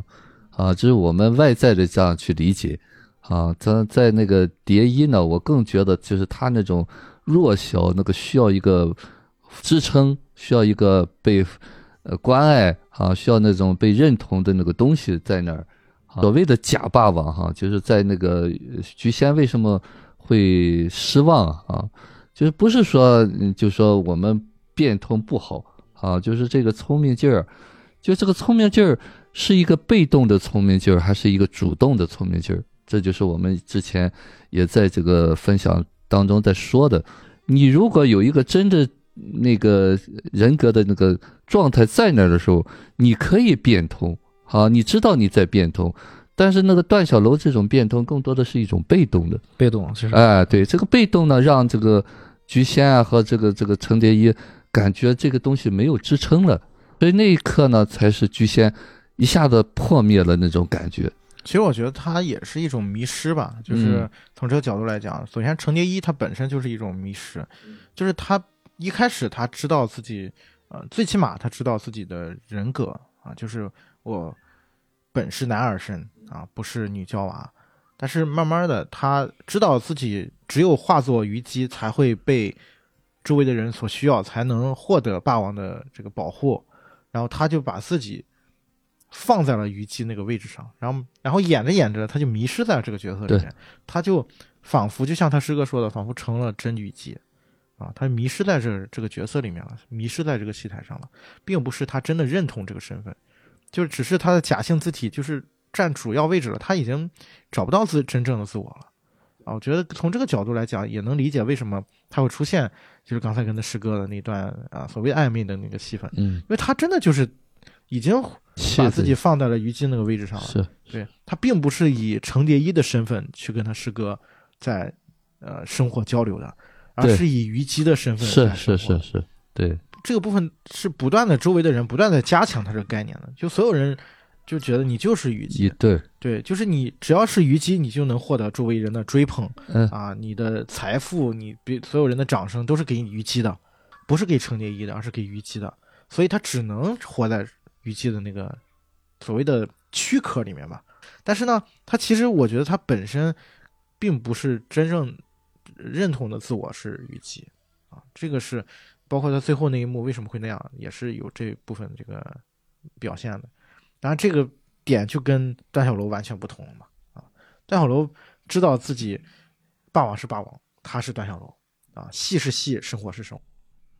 段小楼虽然知道戏是戏，但是他并没有真的知道，就是他在演这个戏。啊如果是真的知道演这个戏，其实这也是现实当中呢大多数人所处的一个状态啊，包括这个虞姬啊，就是程蝶衣啊，还有这个菊仙啊，就他们的那种早年的那种更弱一些，可能相对来说段小楼可能很早的时候相对比他能够有一些爱在里面。所以他是有一些力量的，但是呢，那种真正有力量的东西，他们三个都没有。所以最终呢，他两个是希望寄托于希望于这个段小楼的。最后看到段小楼和他们也差不了太多的时候，所以就会失望。嗯，就啊破灭了。对对，其实他们自己就真正正的，我们讲到这儿，就是说，如果从心理学角度上讲，就是这个，就是你要依靠的没有别人。你必须你自己独立起来，外头没有可以依靠的。对，其实现在回想起来，就像于光老师说的，那个菊仙，她也是在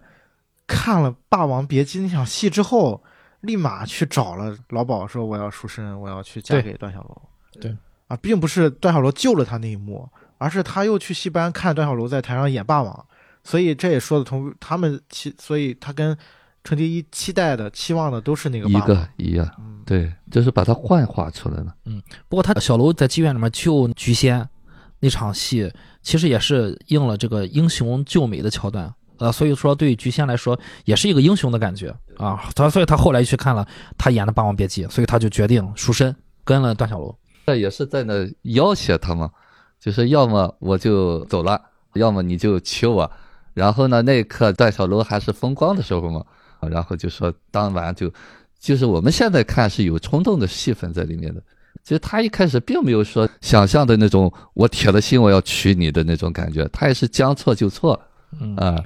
对，而且在那个菊仙去找小楼那个戏份之后，程蝶衣也明确说了，问这个菊仙说：“菊仙小姐，你是从哪儿学的这戏 啊？”其实他就是说我看清楚你了。嗯 而且他有个细节，他出门的时候扔给那个菊仙一双鞋，应该是那台上的那种对那种戏鞋。对他意思说，我看清楚你这个女人其实也是在演戏啊！你从妓院出来之后，你以为是就是别人都不知道你在干什么，就是我看得很清楚。嗯，就是这这三个人都是在这个关系里面是有一些角色在自己在演。对，嗯，其实菊仙就是演了一出戏，他把段小楼的那一部分一下调出来了嘛。段小楼是犹豫的，他并没有说真的想娶她，他那天只是假戏真，就是在那演演戏而已。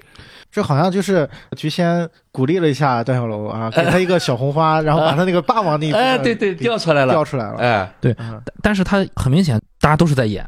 屡次导演给了很多的剧情，比如说，呃，就是来暗示，就是这些人在生活中他真实的自己他是不行的啊。你比如说，后来段小楼因为后期他没法演戏了，他就开始玩蛐蛐、赌博之类的，嗯，很多人借着他的名气上他家玩蛐蛐，就问他借钱。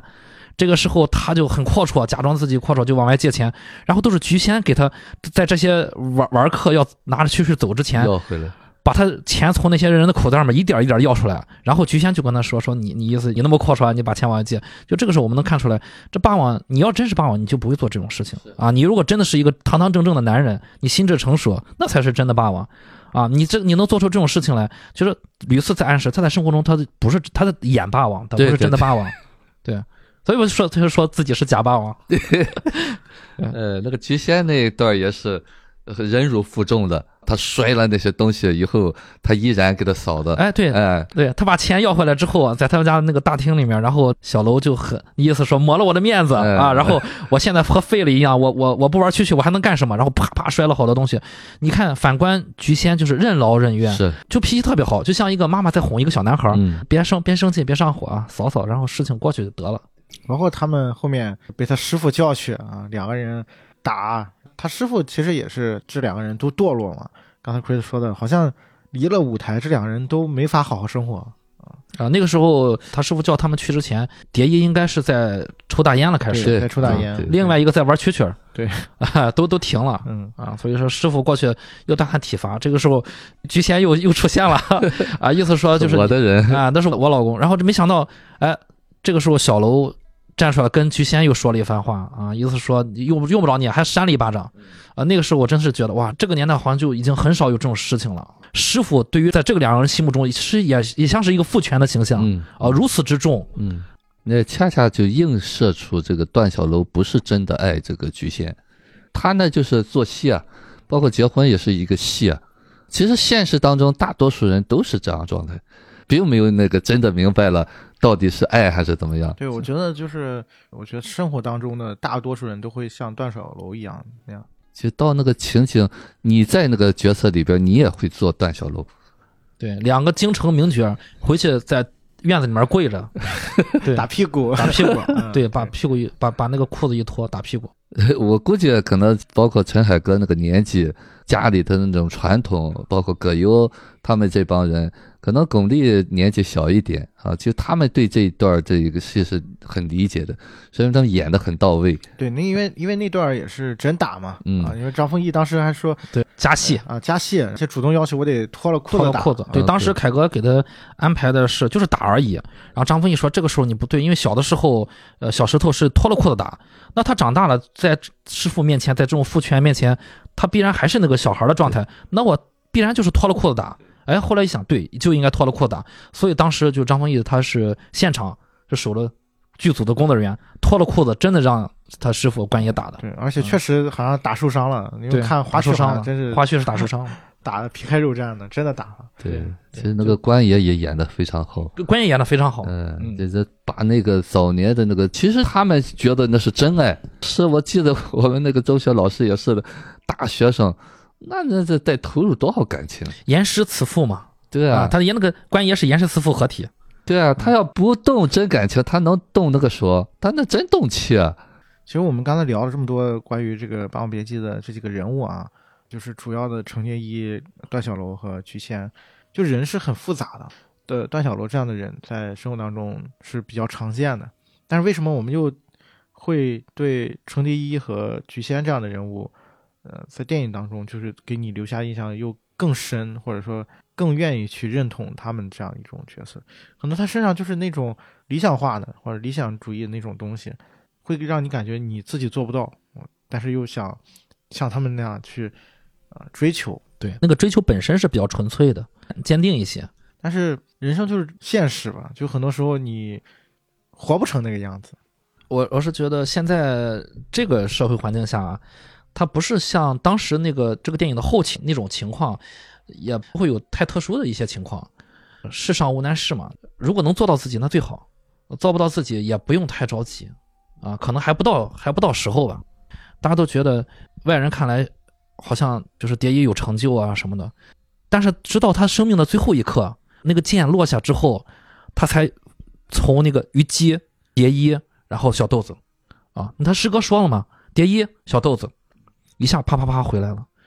整个电影将近三个小时，电影的最后的落款就落在小豆子身上。我就是我觉得这是给我们一也是一个一个留白的，让我们去去考虑这个事情。蝶衣有可能他最后又回归到小豆子身上。嗯嗯，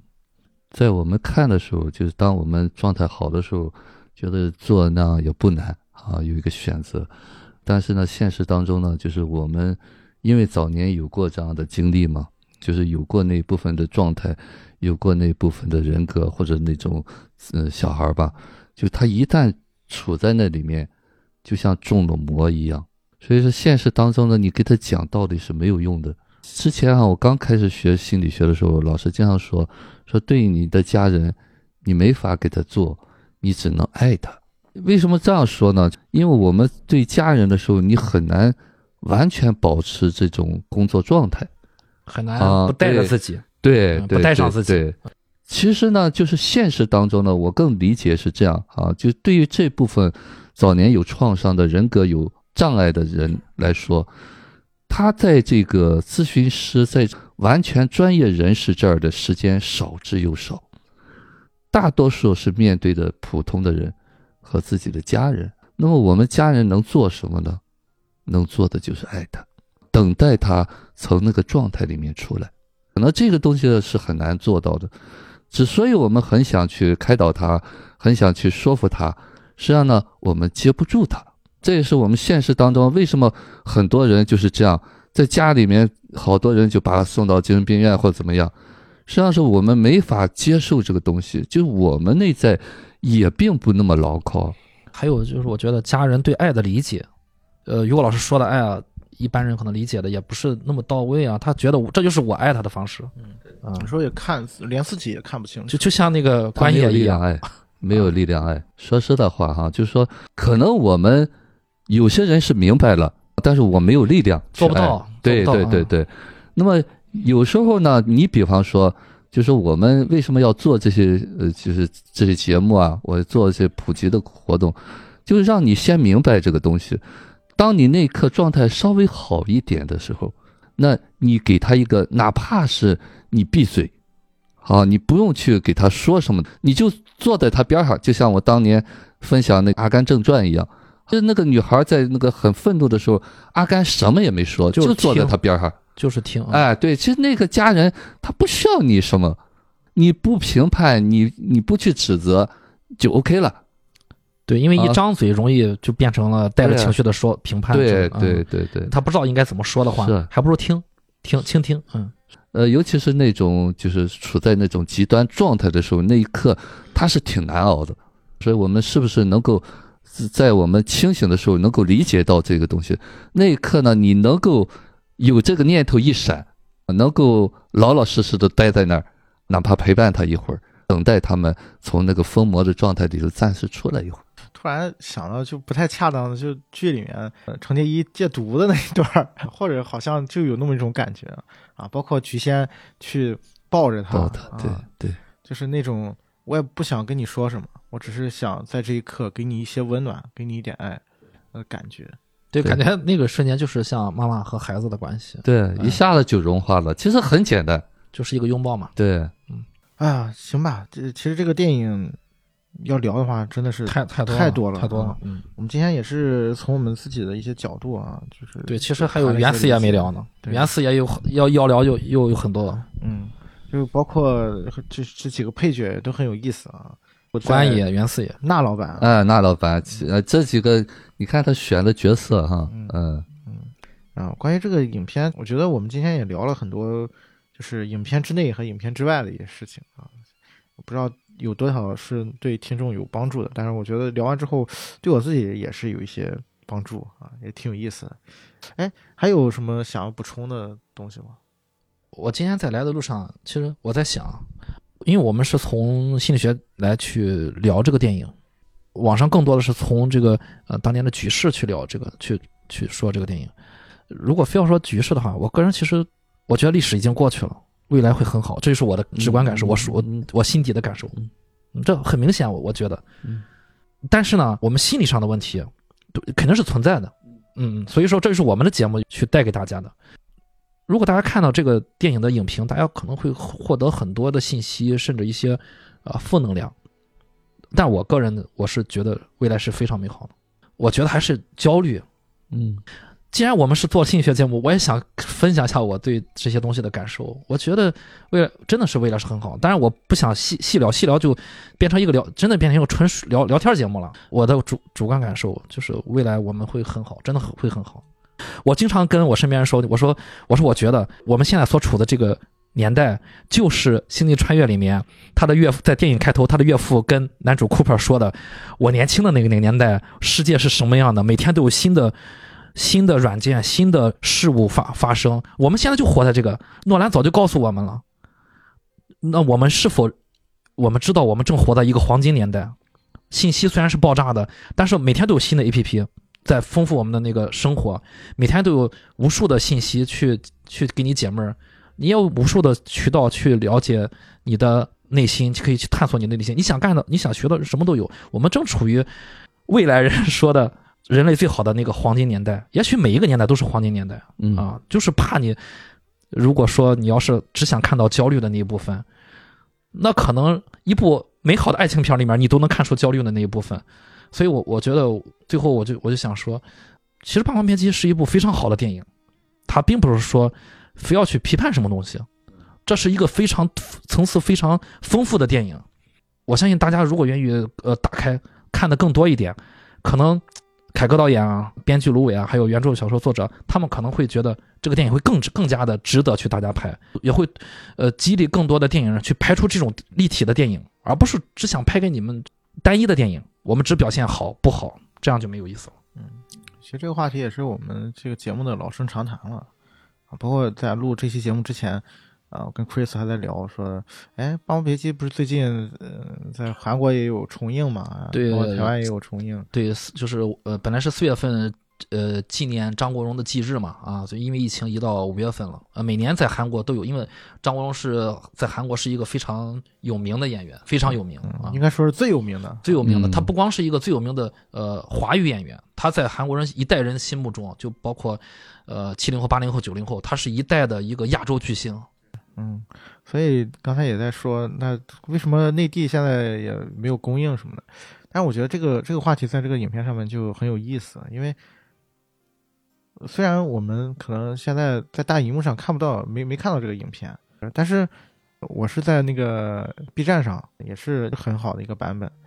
啊，所以说很多事情免费观看，对，而且还是免费的啊，所以我就觉得很多事情就是还是我们之前说过的那个话题，看问题的角度，你是站在这个山头还是站在另外一个山头啊？看到同一个事物，它给你呈现出来的样子是完全不同的。就有的时候我也在想，就是人可能有的时候需要拿着放大镜，拿着放大镜多看看自己啊，不要老是拿放大镜看别人啊。呃，这也是很有意思一个事儿吧。对，其实刚才 Chris 讲的这个事情，是我们做这期节目啊一个初衷吧。啊，其实好的电影呢，一定是超越这些评判的。那么它更多的是一个原始的再现。之所以是伟大电影，它一定跳出了自己的这个局限，站在一个更高的视角上去看。虽然我们做不到站在上帝的视角嘛，但是呢，我们站得越高啊，就是我们成长的越多，就是站的那个视角越高，看得越全面。之所以很多人呃抑郁啊，或者愤怒，或者很多的焦虑，是因为他自己不自觉的又回到了早年那个受伤的年代啊，就像这个程蝶衣一样。所以我们通过这些节目也好，或者你通过学习啊，通过成长也好，能够把你那个真真正正的那个领悟的东西带出来啊。我们不怕受伤，那我们能够有一个视角去正视自己啊。我是正正确的正那个正视接受那一部分。那么我们每一天都是新的嘛啊。那么过去再苦难都过去了。虽然这个话说起来，可能你处在那个很能量很低的一个状态的时候呢，你感觉这些东西在唱高调。啊。但是我告诉你，你们都有这个机会。那一旦你领悟了，就我说是瞬间的改变。我经常举个例子，就像放下屠刀，立地成佛。就那一刻你理解了以后，你马上就从那个低能那样的状态里边出来了，哪怕一秒钟你也活过。所以说我希望所有的听友啊或者观众啊，就是有这么一个灵光一现吧，给自己一个解救的机会。其实这世界上没有人，呃，是要去迫害你，也没有人可以救你啊！真正能救自己的只有你自己啊！就像 Chris 说，现在就很好，主要是看看你有没有那个视角去看到那个美好。或者说，就像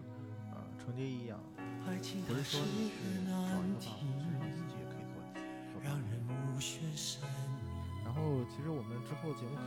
能会忘了你，却太不容易。你不曾真的离去，你始终在我心里。我对你仍有爱意，我对自己无能为力。因为我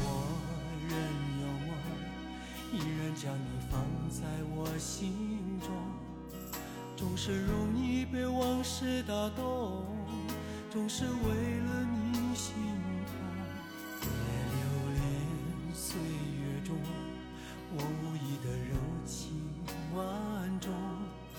不要问我是否再相逢，不要管我是否言不由衷。为何你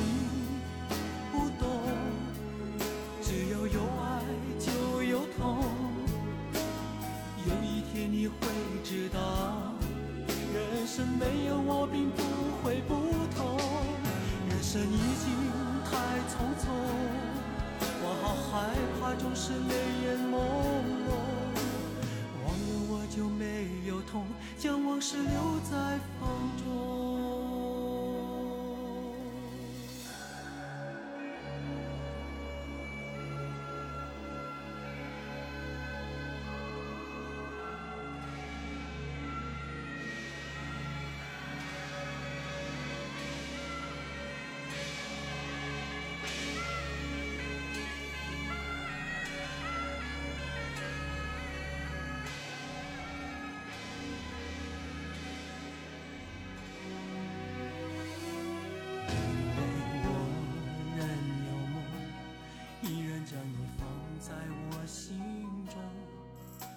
是容易被往事打动，总是为了你心痛。别留恋岁月中我无意的柔情万种，不要问我是否再相逢。不要管我是否言不由衷，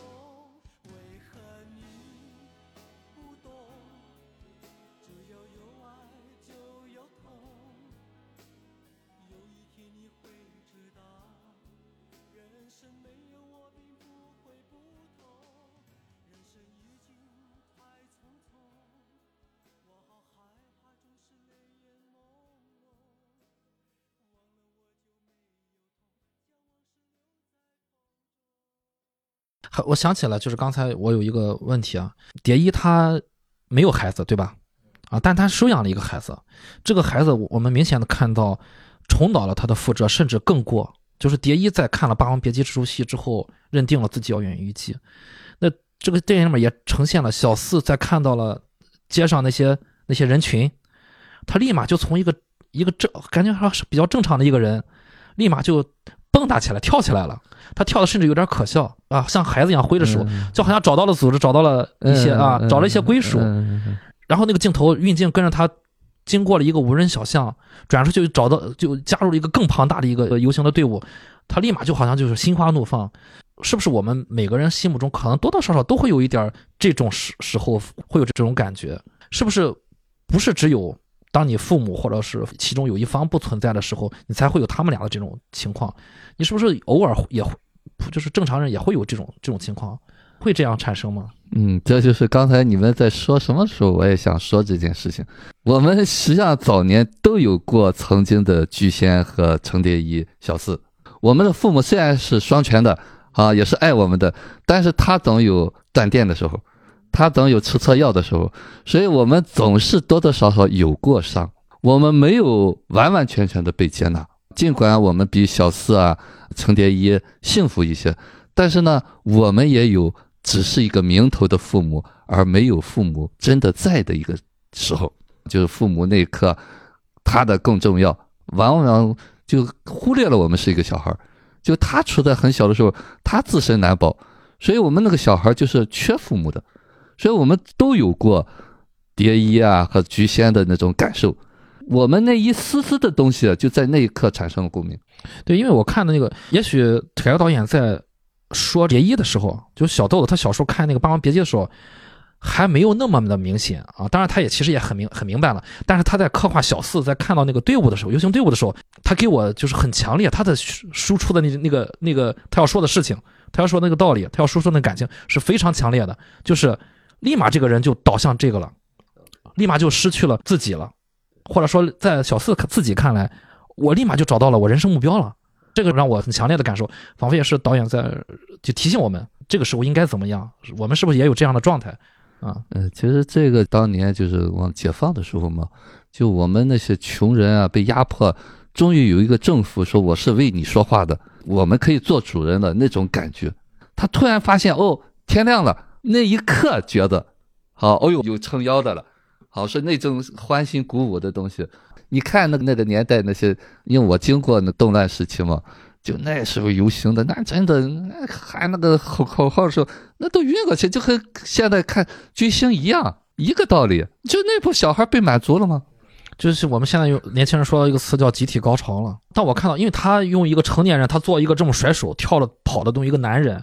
我就感受到凯歌导演在提示我们，不是说这个大环境啊。我说他提示我们，就是我们正常人，从我们心理学这个节目去考量，我们正常人是否有的时候也会有这种情况发生。然后情况发生的时候，我们自己有没有这个自知？